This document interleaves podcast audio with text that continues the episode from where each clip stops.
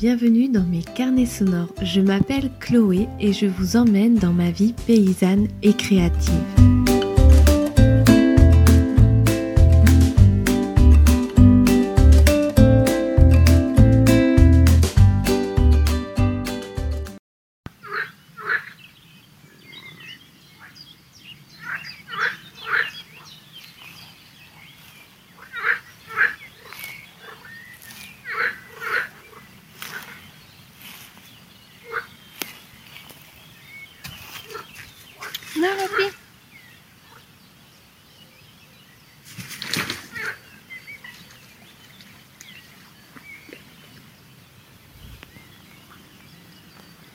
Je sais pas si vous entendez les grenouilles. Je suis en train de démonter une clôture au bord de l'étang. Bon, il y a l'opi qui patauge dans l'eau, mais il y avait des grenouilles qui, qui chantaient.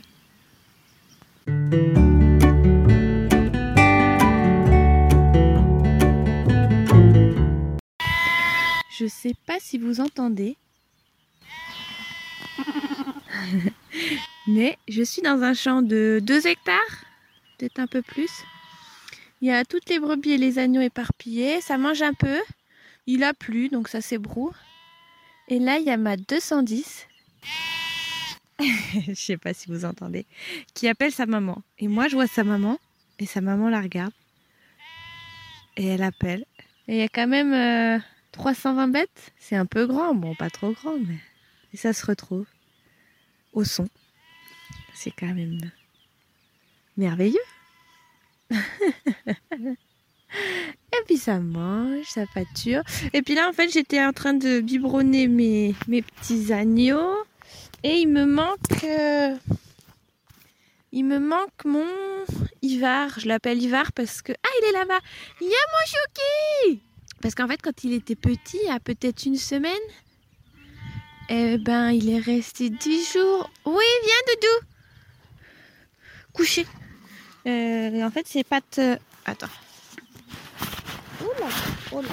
Bon, attends, je me pose parce que là. Ah Ça y est, ça s'est ça s'est retrouvé. Bon, là, c'est c'est ma 247 qui me réclame encore plus de bibi. Mais elle a déjà bu, donc ça suffit. Oh, c'est mignon. Et normalement, Lopi, stop, c'est bien. Droite, super. Gauche, gauche. Et normalement, la tonte devrait avoir lieu début mai. Donc ça va pas leur faire de mal. Il y en a qui commencent un peu à se déplumer. Ah bah t'es là toi, Nounou. Oh mais oui, ça va ma belette. Oh oui, je sais. Oh oui. Donc la tonte, ça devrait être début mai. J'ai pas encore la date exacte. Mais ça devrait leur, leur faire du bien parce que là, il y en a qui commencent un peu à, à perdre de la laine. Et puis, euh, bah, les températures vont, vont monter. Donc, cette année, qu'est-ce qu'on fait de la laine? J'en sais rien. Mais viens, Nounou, si tu veux, il en reste dans la louve. Euh, je sais pas encore ce qu'on va faire de, de la laine. J'ai pas de projet particulier. Il nous en reste un petit peu à mettre au verger. Et puis voilà. Euh, ouais, là je surveille, je regarde si tout va bien en fait, s'il n'y a pas d'agneau un petit peu faible. C'est un peu la première pluie qu'ils ont. Hier, euh, il a bien plu en fin d'après-midi. Bon, c'est un champ où il y a des arbres, donc euh, ils, peuvent se mettre à l'abri, mais c'est une parcelle, il y a des coins assez humides. Bon, là, ils sont sur le sec, évidemment. Mais c'est un petit peu la première pluie sur les agneaux. Donc ceux qui sont en forme, bah, il n'y a pas trop de problème. Et puis c'est un peu ceux qui sont plus, et toi, plus faibles. Donc euh, voilà, je surveille. Je surveille que tout va bien, que les mamans aussi vont bien. Oh, ça tousse. Bah oui, t'as bu trop de lait. Trop vite. Donc voilà, mais il y a des beaux, euh, y a des beaux agneaux, il y a des belles femelles qui commencent à, à entrer petit à petit dans la sélection du renouvellement. Oh ma 167 Elle, elle est trop belle, elle a un masque. euh, Elle a deux grosses taches noires sur les yeux. Donc j'aime bien. Et après, je sais pas, j'ai bien envie de me faire un petit dimanche tranquille parce qu'il pleut. De répondre à mes correspondants. Eh ben viens Nounou, on est là Et euh, faire des crêpes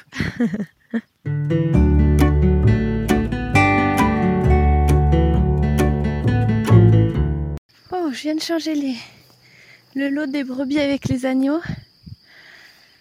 Et ça fait plaisir parce que ça fait depuis quelques jours, quelques semaines qu'on court un peu après l'herbe pour les pâturages. Et comme il fait assez sec, ben les parcelles qu'on a pâturées repoussent pas si vite qu'il faudrait. Donc euh, on a appelé un voisin pour lui demander s'il pouvait nous vendre du foin et il a accepté. Donc ça nous a libéré des parcelles que nous on avait réservées pour la fauche euh, sur notre ferme. Et donc là, mais je suis en bas du seigle, c'est un grand champ qu'on a récupéré il y a trois ans là. Et euh, je viens de faire la clôture pour les brebis et je viens de les passer non sans mal. Parce qu'en fait j'ai clôturé un, un petit îlot dans la parcelle. Et euh, donc en les, en emmenant, elles ont voulu pâturer bah, partout, normal. donc ça a été un peu dur de les mettre dans le, bon carré. Mais là c'est bon, elles y sont, elles mangent. Des grosses bouchées d'herbe bien vertes, il y a même euh, du trèfle en lisière. Donc ça c'est chouette. Je pense que ça va faire un bon, coup de pouce sur les mamans et sur les agneaux. Et, euh, du coup, du coup c'est pas mal. Normalement on devrait avoir la tonte en début de semaine prochaine. J'ai hâte. Et euh, il y en a, en tout, il y a les brebis viande et les brebis lait, il y a un peu plus de 240 bêtes. Donc ça va nous prendre la journée. Et euh, ils devraient venir à deux tondeurs pour passer tout le monde. Et, voilà, ça va leur faire du bien parce que euh, bah, le temps est quand même assez chaud et les nuits commencent à être moins fraîches. Et puis là, il y en a quelques-unes qui commencent à bien bien perdre leur laine. Il y en a une qui lui reste juste une petite, euh, une petite touffe sur les fesses. Donc je pense qu'à la tonte, ça va être plutôt rapide. Voilà, range les piquets. Et du coup, euh, du coup, voilà. Donc cette année, c'est un peu particulier au niveau de l'herbe parce que euh, ben, on a plus de bêtes avec moi mon troupeau qui arrivé à son maximum l'arrivée des laitières. Et euh, il y a eu des champs euh, entre guillemets immobilisés cet hiver à cause de travaux. Donc ça a été vraiment vraiment la galère pour le, bah, le planning de pâturage et, voilà. Mais les laitières ne sont pas destinées à rester parce que finalement nos associés s'en vont. Donc c'était ça le gros le gros morceau de début d'année. Donc voilà, donc il n'y aura plus de laitière sur la ferme, il n'y aura plus de, brebis laitières sur la ferme. Donc voilà. Donc nous on continue notre, euh, euh, routine. Et puis il y aura peut-être des petits changements à l'avenir, on va voir. On n'est pas sans projet. On a une énergie un peu basse, mais on n'est pas sans projet. Bon, et ben là, je vais retourner à la ferme. Je vais atteler la tonne à eau sur le tracteur parce que c'est un champ où il n'y a pas d'eau. Et puis, eh ben, je vais leur amener ça. Et ma foi, je pense qu'elles vont bien y rester 3-4 jours. Et puis après, on refera un parc pour les faire pâturer en avançant le fil. Et puis, euh, après, les champs, euh, les champs déjà pâturés, ça devrait avoir repoussé. J'espère qu'il y a un peu d'eau qui est prévue. Le vendredi peut-être, mais bon, rien n'est sûr et ça change à chaque fois. Enfin bon, c'est assez... On est pas mal stressé. Au maraîchage, ça va parce qu'il y a l'étang à côté, donc on peut arroser encore euh, sans problème. Mais euh, voilà, à long terme, c'est quand même euh, des, gros questionnements et un stress, un stress quotidien. Quoi.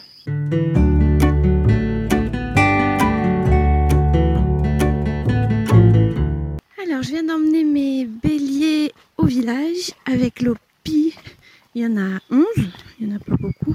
Et là, je rentre par le petit chemin qui passe euh, le long du ruisseau qui sort de l'étang et qui passe dans la forêt et qui arrive juste au-dessus de la ferme. Et c'est une des plus belles vues de la ferme, je trouve. Enfin, pas vraiment de la ferme, on a même plutôt des monts de Blond qu'il y a derrière. Parce que ça fait vraiment... Euh, on est légèrement à mi-hauteur des monts de Blond. Et il y a la forêt, il y a la prairie qui descend. Et de ce point de vue-là, en fait, on a vraiment l'impression que les monts de Blon sont des, grandes montagnes. Alors que c'est pas trop le cas, ça doit culminer à 515 mètres. C'est des petites montagnes. Et donc là, je remonte. Qu'est-ce qu'il me reste à faire? Euh, faut que je change mon lot de mon gros lot de femelles et des agneaux. On les a tondus lundi après-midi. Et donc je les avais mis dans un parc euh, juste en face du tunnel. Et là je vais les remonter dans le, le champ qu'on appelle le sel. C'est un beau champ. Et il y a pas mal d'herbes avec du trèfle. Donc elles sont bien. Euh, et voilà, j'aimerais bien avoir le temps d'aller récolter des fleurs de sureau après manger ou pour euh, faire de la limonade de sureau. Hier, j'ai lavé toutes mes bouteilles, j'en ai 28, je crois. Donc, euh, je vais pouvoir faire une, bonne session de limonade. Et ce que j'aimerais bien faire aussi cette année, et je ne sais pas si ça va être possible, faudrait que je retrouve des bouteilles que je demande à droite à gauche. Ah, les bouteilles euh, avec le bouchon mécanique là, parce que j'aimerais bien essayer de faire de la limonade de fleurs d'acacia. Et là, c'est en fleurs. Et c'est très très court, la floraison des fleurs d'acacia. Donc j'aimerais bien ne pas, louper ça. Donc voilà le petit programme. Sinon, le printemps à la ferme, eh ben, c'est un printemps qui ressemble plutôt à, à l'été. Euh, on n'a pas eu d'eau de tout le mois de mai. Il fait plutôt chaud. Donc c'est assez sec. J'ai l'impression que c'est un petit peu partout pareil et j'ai l'impression que bah, ça va être euh, récurrent. Ah là là. Donc, euh, quelles sont les pistes pour euh, cette année, pour gérer cette année? On a demandé à un voisin donc, du foin. Donc, on a débrayé des prés de fauche pour les mettre en pâturage. moi, je vais sûrement rediminuer un peu mon troupeau parce que par rapport à mes terrains, s'il y a des années comme ça, il peut difficilement supporter euh, autant de bêtes. Là, en tout, dans mon troupeau, euh, donc les brebis, les agneaux et mes béliers, il y a 300, un peu plus de 320 bêtes. Et cette année, il y a également les brebis laitières et deux chevaux. Et donc pour des années comme celle-ci, euh, ben, au niveau pâturage, c'est c'est limite. Nos, nos, terrains peuvent pas supporter beaucoup plus quoi. Donc euh, voilà, la réflexion est là. Donc dans tous les cas, le troupeau des laitières va s'en aller, mais on ne sait pas trop quand. Et puis moi, je vais sûrement diminuer un tout petit peu les brebis. Donc c'est des questions, euh, c'est des questions qu'on se pose cette année, mais c'est aussi des questions qu'on se pose de manière bah, plus globale comment avoir euh, une ferme plus résiliente, comment limiter notre impact encore plus? Donc pour l'instant, les productions qu'on a par rapport à d'autres, mais c'est purement empirique, hein, c'est pas, elles sont pas tellement énergivores. Il y a un petit peu de comment, de gasoil pour les tracteurs, mais je crois qu'on est à environ 1000 litres par an ou 1200, je sais plus, j'avais regardé mais je sais plus enfin autour de 1000 litres par an. Et en électricité, alors ça c'est avec la maison confondue, donc, mais on n'a pas beaucoup de. Il y a la machine à laver, le chauffe-eau et, euh, et les circulateurs de la chaudière à bois l'hiver. On était aux alentours de, pareil, je crois 1400 euros de facture d'électricité à l'année. Euh, ce qui consomme pas mal sur notre ferme actuellement, c'est la pompe d'irrigation de maraîchage. Ça, ça consomme pas mal d'électricité. Euh, il y a aussi la chambre froide des légumes qui a pas mal tourné. Ça, ça consomme aussi un petit peu d'électricité. Donc là, on va l'arrêter parce qu'il n'y a plus rien dedans. Il y avait des patates, mais on va les enlever. Ce qui consomme aussi, bah, c'est les chauffages dans la fromagerie, les groupes froids. Ça, ça consomme beaucoup, mais c'est pas voué à rester. Donc euh, ça va diminuer. Et puis, qu'est-ce qu'il y a d'autre? Euh, ben, C'est tout, je crois. Voilà. Donc l'idée, euh, ce serait bien sûr de finir d'aménager la chambre froide pour l'isoler au maximum. Donc elle est déjà dans une grange, bien sûr à l'ombre, mais quand il commence à faire 30-34 dehors, ben, il faut quand même que ça tourne pour maintenir à l'intérieur des températures de 5 degrés. Donc ça, faut qu'on faut qu'on la qu'on l'isole un peu plus avec, je pense, des petites bottes de paille. Et puis, euh, et puis voilà, je pense qu'il faut aussi que j'améliore mes prairies en mettant plus de fumier pour euh, être plus productive en fait. Parce que j'ai fait une formation herbe et en discutant avec d'autres éleveurs, je, me suis quand même aperçu que mon rendement à l'hectare de foin était de moitié moins que euh, la plupart des autres, qui sont sur des terrains sensiblement pareils et en bio. Donc c'est des, des valeurs comparables. Donc il faut que je m'améliore sur mes prairies pour, euh, pour sortir du foin sur un peu moins de surface pour consommer moins de, moins de gasoil. Les autres pistes d'amélioration, c'est encore investir dans des outils manuels au maraîchage parce que euh, on fait une partie en mécanisé, petit tracteur et enfin voilà. Donc ce serait l'idée de Hugo, ce serait de travailler au maximum les serres à la main. Bon, c'est c'est un petit défi aussi parce que c'est sur les surfaces, ben, c'est quand même du boulot. C'est déjà très physique. Et en plus, c'est de plus en plus euh, difficile, entre guillemets. Enfin, on s'améliore personnellement. Mais des journées à 30 degrés où il faut bosser, c'est vrai que c'est pas la même que quand on bosse à 20 degrés, quoi. Donc voilà, mais euh, je pense qu'il y a pas mal de moyens à mettre en œuvre pour encore s'améliorer, s'améliorer euh, sur ça, quoi. Et puis au niveau personnel, eh ben depuis peu on a installé des toilettes sèches en bas dans la maison. Ce qu'il y avait dans la maison c'était juste des toilettes à eau à l'étage. Et ben ça faisait des années qu'on en parlait et puis voilà, ça, la vie fait que on prend pas le temps. Et puis je sais pas, un soir, en ce moment le soir ça je suis à fond parce qu'il faut que j'attende 22 heures pour fermer les poules. Donc, et comme il fait encore jour, bah, j'ai du temps. Et j'ai du mal à me poser, à lire mon livre avant d'aller fermer les poules. Le jour fait que j'ai envie d'être encore euh, à, bricoler. quoi. Et donc un soir, il était tard, je dis bon allez là, faut qu'on fasse les toilettes sèches, c'est plus possible de faire nos besoins dans de l'eau potable. Bref. Donc on a bricolé des toilettes sèches avec euh, une étagère, deux palettes et enfin un seau. bon c'est pas du grand luxe, hein. mais ça fait son office. Et euh, du coup, ils sont en bas, dans la sorte d'entrée, garage, enfin voilà.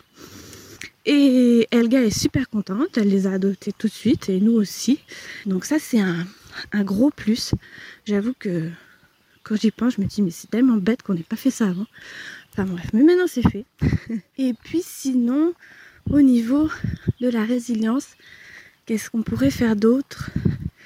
Ben, au niveau du troupeau de moutons, euh, ça fait quand même 7 ans que j'y travaille, mais c'est vraiment un travail d'une carrière, je pense. C'est d'avoir un troupeau également résilient, c'est-à-dire euh, totalement adapté au territoire, rustique.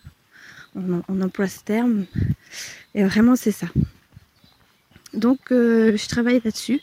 J'avoue que l'an dernier j'étais un petit peu démotivée parce que j'avais eu beaucoup beaucoup de pertes sur les agneaux à la mise à l'herbe.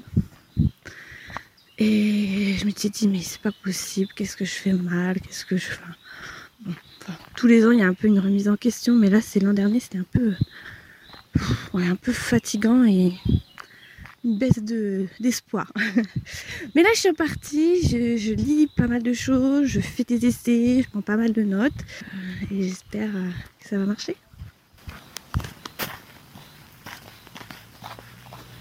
Bon,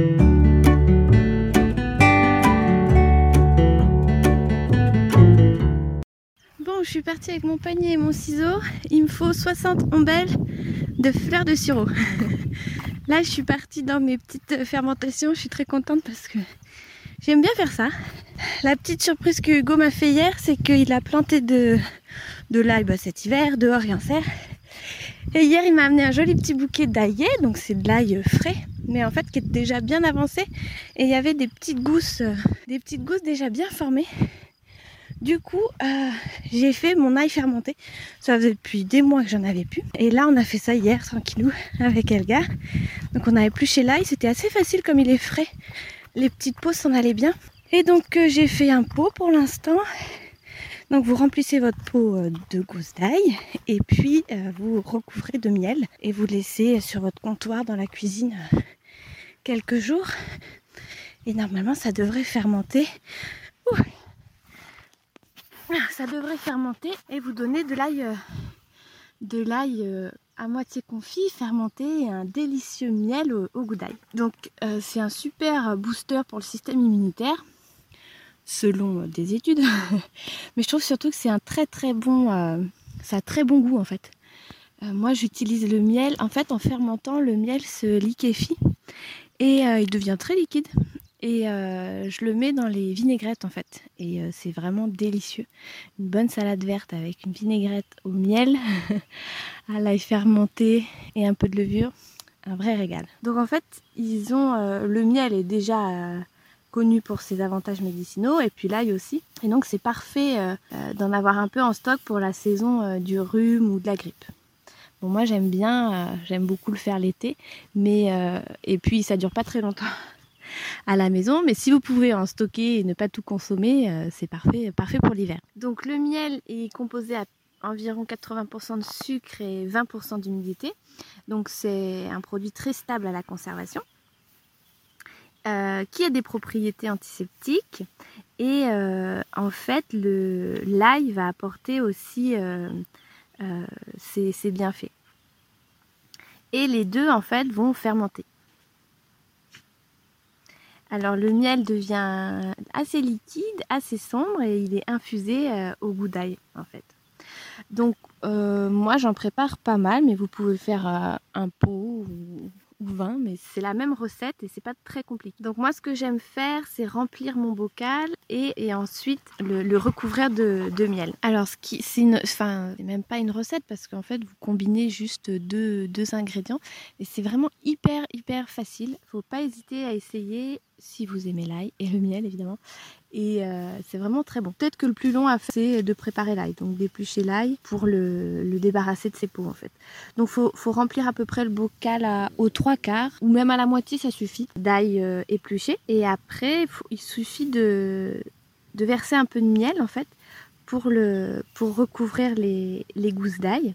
Donc l'ail va flotter en fait au début, mais c'est pas grave. Vous allez euh, recouvrir l'ail et vous allez euh, comment retourner votre peau en fait. Donc à partir de là, le processus de, fermentation commence et en fait le, jus de l'ail qui va s'extraire en fait, il va créer assez de, liquide pour démarrer la fermentation. Donc une fois que vous avez mis votre ail et que vous avez recouvert de miel, vous pouvez juste couvrir le, bocal avec son bouchon mais sans le, fermer à fond hermétiquement.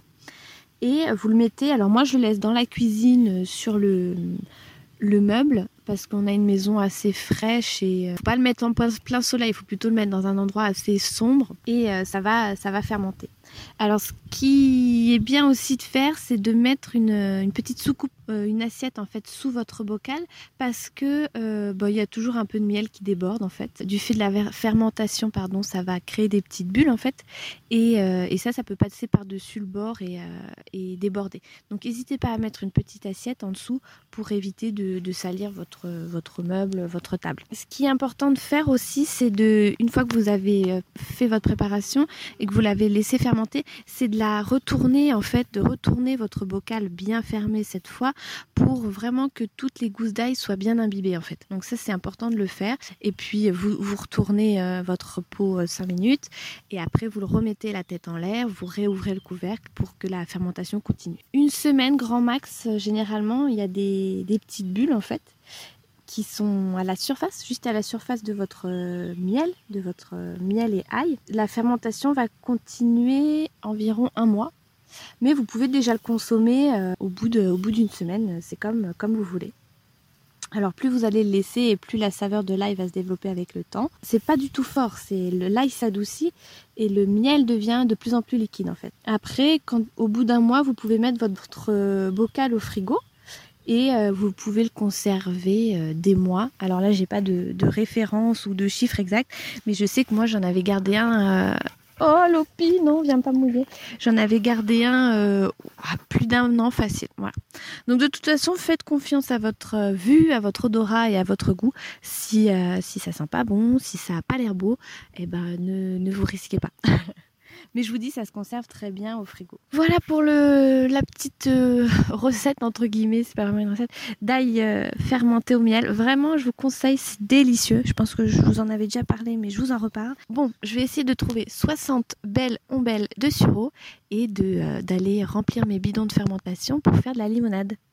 Je vais lancer un appel euh, aux dons parce que j'ai pas assez de bouteilles euh, euh, de limonade. En fait, j'en récupère tout au long de l'année, mais là j'aimerais faire euh, 30 litres de de limonade de sureau et 30 litres de limonade d'acacia et j'ai que euh, 27 bouteilles. Donc je vais demander aux voisins, aux gens s'ils n'ont pas des bouteilles de limonade ou de bière avec les bouchons mécaniques là pour me dépanner.